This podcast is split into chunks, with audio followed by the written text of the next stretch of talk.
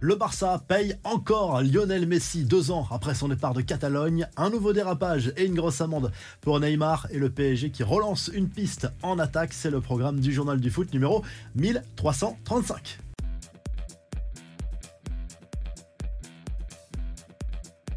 Le FC Barcelone n'a pas encore réglé sa dette envers Lionel Messi. Loin de là, c'est le président du club catalan qui a confirmé l'information lors d'un entretien accordé à la Vanguardia. Il explique que Messi continue d'être rémunéré et ce sera le cas jusqu'en 2025 en cause des reports de salaire négociés il y a quelques années au moment de la crise liée au Covid. Laporta est également revenu sur l'échec des négociations avec le clan Messi pour un éventuel retour en Catalogne cet été. Il explique que le joueur voulait un peu plus de tranquillité, beaucoup moins de pression également. Mais quoi qu'il arrive, un hommage lui sera sans doute rendu au Camp Nou après la rénovation de l'enceinte en 2024. Une amende salée pour Neymar, un magistrat brésilien condamné à la star du PSG à une amende de plus de 3 millions d'euros pour infraction environnementale.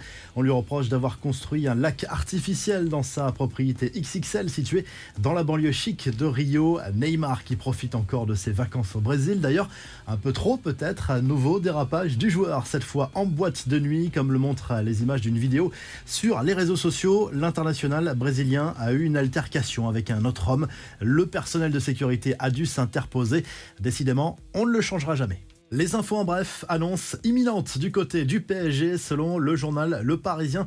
Quatre recrues ont d'ores et déjà signé leur contrat. Il s'agit de Lucas Hernandez, Manuel Ugarte, Marco Asensio et Milan Skriniar. En attendant l'officialisation de l'arrivée de Luis Enrique, le PSG continue de s'activer sur le mercato estival. Luis Campos discute actuellement avec le milieu de terrain du Celta Vigo, Gabri Veiga. Il a 21 ans, c'est un milieu de terrain très polyvalent, très à l'aise techniquement, visé également par plusieurs clubs anglais.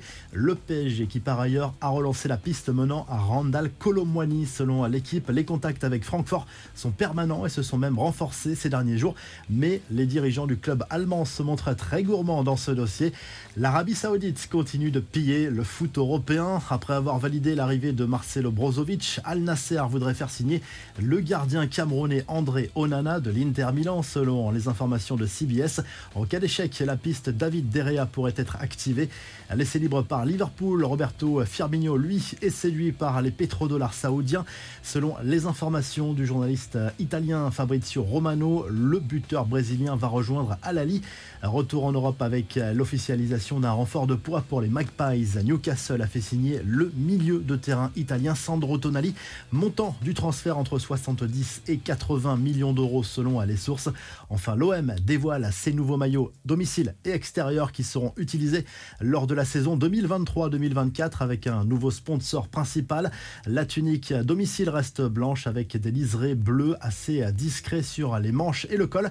Et le logo de l'équipementier Puma est doré. Le maillot extérieur est lui bleu nuit avec de légères touches de blanc.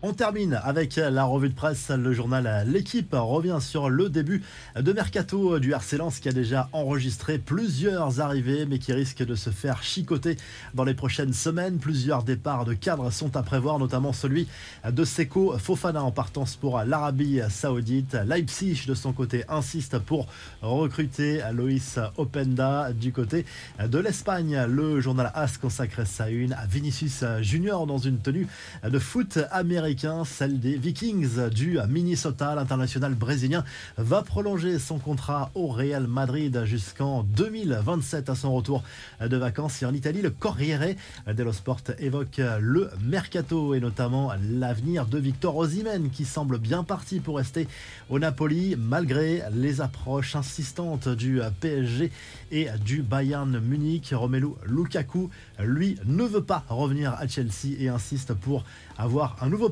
du côté de l'Inter Milan. Si le journal du foot vous a plu, n'oubliez pas de liker et de vous abonner. Et on se retrouve très rapidement pour un nouveau journal du foot.